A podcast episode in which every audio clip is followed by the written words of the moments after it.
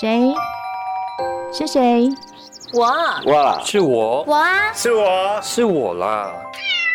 谁在你身边？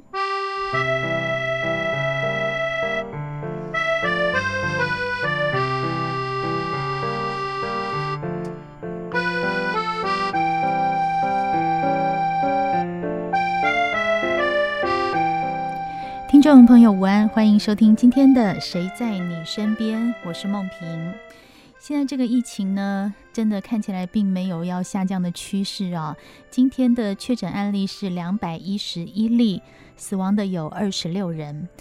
不知道各位有没有想到啊，在每一天我们看到确诊案例之后，这些已经确诊 PCR 阳性的这些朋友们，他要居家隔离或到检疫旅馆，谁要送他们去呢？这个工作是不是很危险呢？但是一定要有人来送，对吗？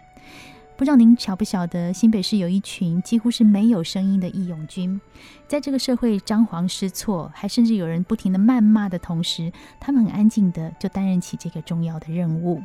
今天在节目里面，我们很高兴这个呃。新北防疫专车这个专案，我们叫新北抗疫围光群组的计程车学院协会的幕后推手理事长侯胜宗，在我们的节目线上要来跟我们谈一谈这个安静的后送部队。理事长你好，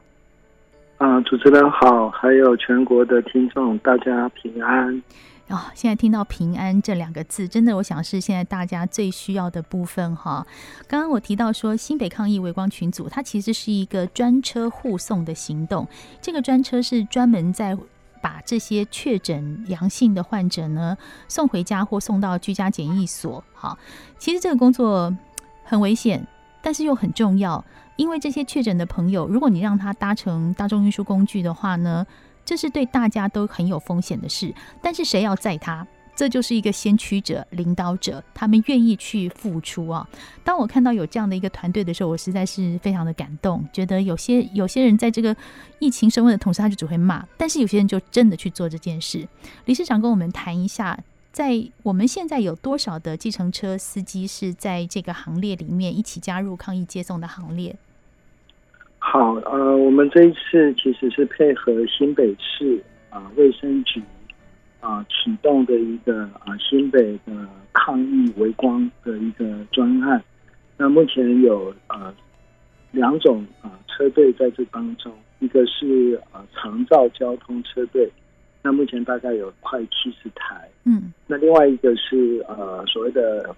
过去叫防疫计程车，那大概有二十台。所以整个团队现在大概有差不多就是啊八九十台车，嗯，八九十台其实大部分应该说主要是在新北市的这个地方替大家做服务的吗？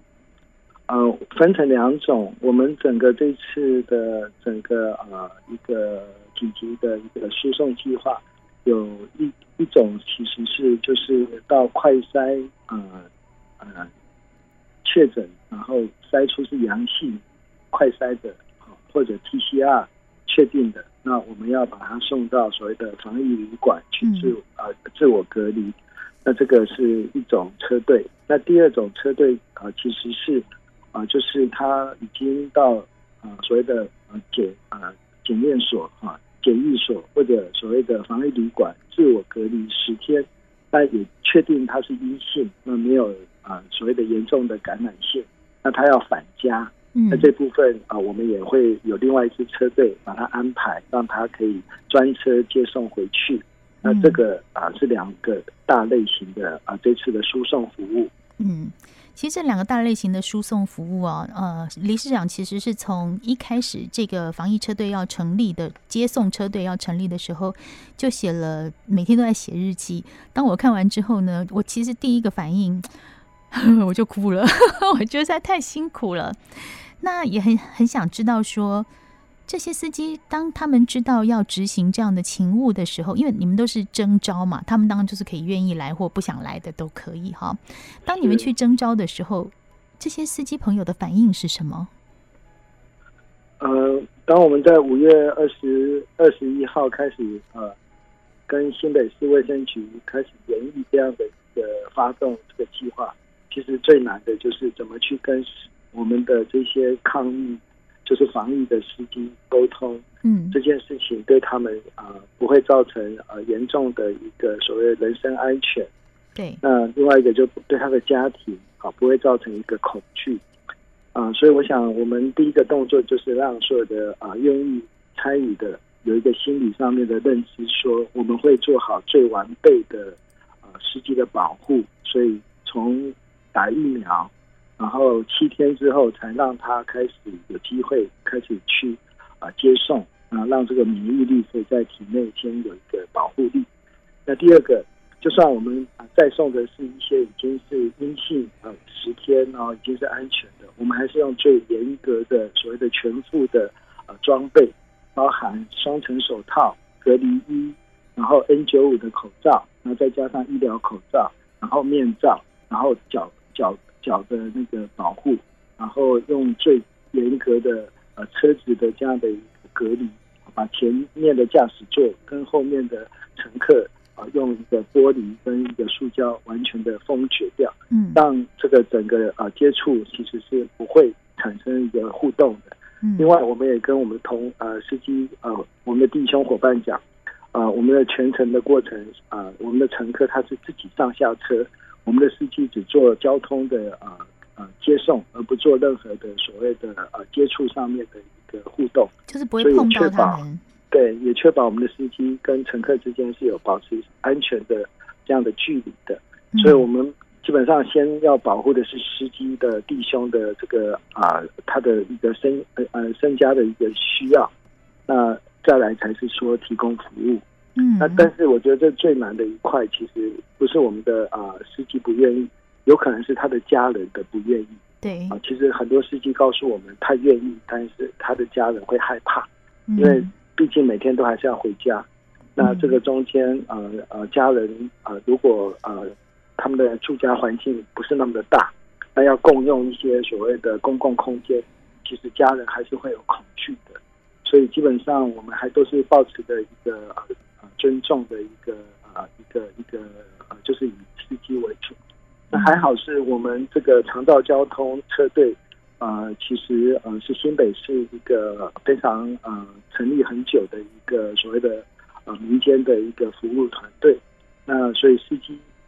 在以前就做了很多的长者就医、复健、接送服务。所以呃，我们的呃司机伙伴他的同理心相对是高的。所以对他们而言，他们只是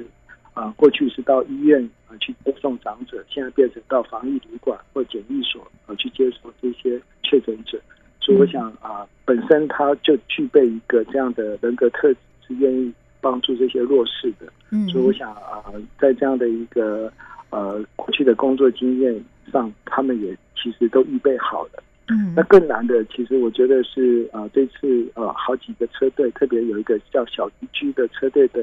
啊啊啊，他的负责人哈啊叶叶负责人，其实他真的是把他的身家的所有的呃需要都拿出来，嗯啊，完全没有保留，把车子全部投放到这次的救灾。嗯，那因为其实政府可以提供的是什么，我们都不知道，是，所以他其实没有。问政府可以给他什么，他先带着他的部队就先往下走，先到第一线去救人。我觉得这是最感动的。这就是我这一次看到理事长在写这个抗疫日记的时候，我非常深受感动。就是说，疫情来的又快又猛，其实政府在这边有很多事情，他不是或许他他不是不愿意做，而是行政程序上卡住了。但是民间就像理事长这样，很快就把弟兄召集起来。先守护好他们自己本身的安全，让他们知道执行这个任务不会有太大的风险，应该说是相对安全。为什么我说很安全？因为我们可以看到这些驾驶朋友他们的全套装备。如果听众朋友在梦平 online 上可以看到，我今天 po 了一张我们计程车驾驶在上工上班的时候那个全套武装。啊，我真的看来是觉得很很尊敬，而且很舍不得。穿了那样的一套衣服上去，我相信要上厕所真的很不容易，要吃饭也不容易。而且前两天我有看到，我有跟这个驾驶朋友听到他们在讲说，他们要触控那个手机呀、啊，就说触控不不好触控，因为手上都戴着手套。你想这样子一个全套的设备在上工一整天。我用想的都很想帮他们拍拍手。如果认识这些驾驶大哥，我真的要现在不能拥抱，不然我都好想要给他们一个很温暖的拥抱。谢谢他们挺身而出，在这个时间非常艰困的时候，有人在骂人，但他们在做事。今天在节目里面，我们很高兴邀请到的是呃，我们呃计程车学院协会的理事长侯胜宗啊，因为在这个疫情期间，他组织了一个非常安静的部队，专门在后送这些确诊阳性的患者到安全的地方去。我们今天请理事长来跟我们谈一谈这些驾驶朋友的辛苦。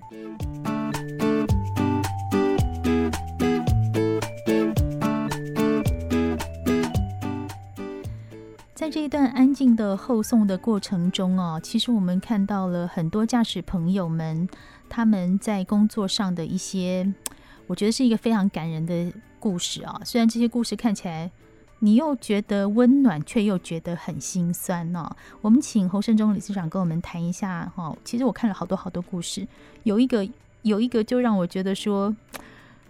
要是是我当下，我真的不知道怎么办。就是他送一个一个患者要回家，结果那个患者说他没有带钥匙，而且那时候已经很晚了，对不对？嗯，对，都凌晨大概快三点。嗯，对。这个故事是这样的，就是我们有一个啊。呃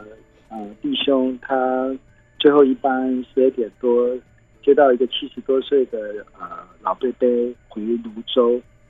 那到家门口的时候要下车的时候，这个伯伯说他忘记带钥匙，嗯，然后我们的司机就到处帮他打电话，说那你们家人电话多少？那打到家里面，家里的电话没人接，然后打给他儿子，儿子也没人接，那。老贝贝就困在这个车上，跟司机对峙了，这样差不多两个小时。嗯，那结果，呃呃，我们的司机就打电话给一九二二，问说怎么办？那一九二二就叫我们呃呃呃司机啊、呃、同仁说要打电话到警察局，请警察来处理。结果就这样折腾了两个小时之后，然后呃，我们的弟兄就打电话给我说，那怎么办？那我就透过呃三方的这样的。通话，然后最后才知道，拉菲菲不是没有带钥匙，其实他是有钥匙的，嗯，是他们家反锁，不让他进去，嗯，而且要他去住防疫旅馆，但是其实呃，防疫旅馆都是要预定的，不是要去就要去的。那我们的司机真的不知道该怎么办，那我们就透过各式各样的方式，最后呃才呃找到一九二二，真的去呃介入。啊，我们那时候打电话给警察，警察也不敢来，警察只回了一句话说他会谨慎处理。嗯，所以我们的谨慎处理就等了两个小时。我们司机跟我们的这个老先生，在一个封闭的空间，就这样啊、呃、耗了两三个小时。嗯，那最后当然啊、呃，我们还是啊、呃，就请一九二二啊进来做一些协助。那司机很认真，他跟我讲说，他大可把这个啊、呃、老伯伯就放在门口，他就走了。嗯因为他的角色就是做交通，对，他并不是要去帮他送进家门，但是他我觉得是非常有那个啊责任感。他认为说，如果他把他放下去，那老贝贝不知道会去哪里。第二个，他也可能产生一个防疫的破口，万一他到处跑，那其实呃他身上还是可能带着某一种所谓的潜在微量的一个可能性的病毒，那反而会这个破口就打开了。所以我觉得我们这群无名英雄啊，他们默默做一些看不到的事，所以我们就把这样的一个呃计划取名叫“微光专案”，嗯，就是看起来不起眼的一群啊啊小黄司机，或者啊开着长照的一群所谓的传统驾驶劳工，但是他们却撑起了啊我们在这疫情的阶段里面的最后一个保护网的那个啊最后一里路，若若不是他们。我相信我们有很多的确诊者，可能他们就坐大众交通，啊，透过各式各样的方式就去传播，啊，所以也非常感谢新北市，啊，因着他们愿意把这这一段路把它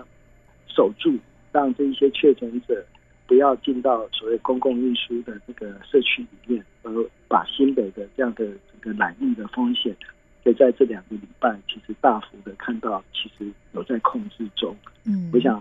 我们到昨天啊、呃，我们已经运输了一千四百零七位啊呃，呃所谓的解除隔离者回到他的家中或者到防疫旅馆去。嗯、那这些都是啊、呃、这些啊啊、啊无名英雄所创造出来的例子，所以我其实是觉得我应该把他们的故事写下来，嗯，让台湾这个疫情过后之后，可以再回来检视。我们当初在这个过程里面有一群人，他默默的为这个社会在守护，真的。听了非常的感动哦，因为其实刚刚理事长提到说，这些无名英雄真的也，因为他们在呃这个呃怎么样派遣工作的系统里面，他们都是一个代号，陶一、陶一一、陶一九或陶零七，类似这样，他们每个人都是一个代号。当他们听到工作，就说陶幺幺收到，或陶洞九收到这样子。其实你知道吗？那每一声的收到这两个字，它代表的是他们的责任。他们愿意去为社会付出这样的勇气，特别是勇气，因为走在第一线，他们都知道他们要接触的人都是有风险的。我们现在看到人多，还不知道人家有没有染疫，我们都会很害怕。何况他们接触到的都是已经染疫确诊的阳性患者，但是他们愿意在这个时候去挺身而出做这件事，他的角色不是只有驾驶，而是他个人的社会责任。他把自己的社会责任放在这里面，很安静的去做这样的一个事情。我觉得这些驾驶大哥都有很大很大的柔软心跟同理心，真的让人非常非常的敬佩。嗯，呃，其实真的，呃，我觉得台湾到处其实都有一群人在默默默的奉献。那虽然现在媒体呃吵得沸沸扬扬，有很多很多的这些互骂。但我觉得我们的司机他就是一个非常安静，然后可能有时候他为了等候一个确诊者到，他可能要穿了一身衣服，然后在车上等四个小时，嗯啊，直到那个大巴从啊中南部把一个确诊后送到台北，我们再把他做一个最后一里路的送回到他家。其实这个默默的等候啊，这样无言的这样的一个付出。其实是在过去这个二十几天，在新北啊发生的一场啊一个无声的运动，嗯、啊，这个运动真的是啊可以看得到台湾的社会力，那也可以看到这一群无名英雄啊，他们真的是啊支撑起台湾很多很多看不到的需要。对。所以，我今天在梦平 online 的脸书上预告今天的节目的时候，其实我就在写，这是一场安静的战役。所谓安静，就是相对那些吵吵闹闹的人、谩骂别人的人。这些驾驶大哥们，他们就是安静、安安静静的去做好自己的事情。我觉得，其实除了他们每天接触的风险之外，就像刚刚理事长讲的，回家还有另外一层他要面对的挑战。理事长有一天在你的日记里面写到说，工作到很晚，然后很对不起弟兄们，弟兄们都很晚才下班。但是对你来说，你回家有另外一个挑战，就是对于你的家人，你已经自主和他们分开隔离，是这样子。嗯，是的，因为因为我本身并没有穿着那个像司机这么完整的啊这样的装备，但是我其实也是进出在这个啊所有的这个现场当中，所以我知道我其实自己可能会比这群司机更有更有风险，嗯，所以我就跟我太太跟四个孩子说。呃，我从那一天进到现场，我就开始呃，就是跟我家人完全是隔离的。嗯，那我在家里也是戴口罩。那我回家第一件事情就是告诉我太太说，把我的孩子全部都呃赶到房间去，然后准备一桶那个所谓的肥皂水。嗯，那我就在门口全部脱光，然后把所有的衣服、我的鞋子全部都把它做到泡到肥皂水，然后喷消。然后我就直接进房间，就赶快洗澡，然后用肥皂洗澡，然后把自己全部都弄好。但是我觉得我这样还是不放心，所以我还是跟我的家人保持距离。所以其实，呃，我跟孩子之间的关系，其实也两个礼拜多没有好好抱他们，甚至讲话都保持安全距离。呃，公共空间、客厅啊、厨房，我也尽量不去。嗯，理事长有没有觉得世界上最遥远的距离，就是我看得到你，但是我抱不到你？呃，说实话，真的有时候还蛮不知道自己为什么会做这些事，但是就觉得看到这一群弟兄，他们的需要啊！你不要哭，你再哭我也要哭出来了。理事长现在很激动。呃，我觉得台湾很需要更多的人，呃呃，伸出一把手。所以，当我们大概在谈这件事情，我们给自己一个代代号叫 “How can I help？” 嗯，我可以帮助做些什么事吗？嗯，我觉得台湾最大的力量就是，不是以前我们政府的送口罩到全世界，其实我们反而是看到这一群最底层的人，他用生命在服侍这些。嗯其实高度危险的人，我想这个不是多少人他们可以做得到的，嗯，反而是这一群弟兄成就了这个故事。真的，所以想要给这些无无声的安静的英雄们鼓励，我们上网查一下台湾计程车学院协会。我好像第一次做现场节目，做到用电话连线，两端的人都哭了起来，因为我们看到这些很愿意为台湾付出的安静的底层的驾驶朋友。在国难当头的时候，他们是付出，而不是说话。我们现在需要的都是行动，然后少一点这些奇怪的声音。我想这是理事长今天也很想跟我们大家分享的心情哦。再讲下去就不得了了，两边淹水。今天很谢谢我们台湾计程车学院协会的理事长侯胜宗，谢谢你把这么好的故事让我们的听众朋友知道。我也希望大家多给这些安静的驾驶们多一点的鼓励。今天谢谢理事长在我们的节目线上告诉我们这么多温暖的事情，谢谢您，谢谢大家，理事长加油哦！谢谢好，我们都很需要，对台湾加油，谢谢，谢谢，谢谢，谢谢，谢谢您收听今天的谁在你身边？我是梦萍，我们下次见喽。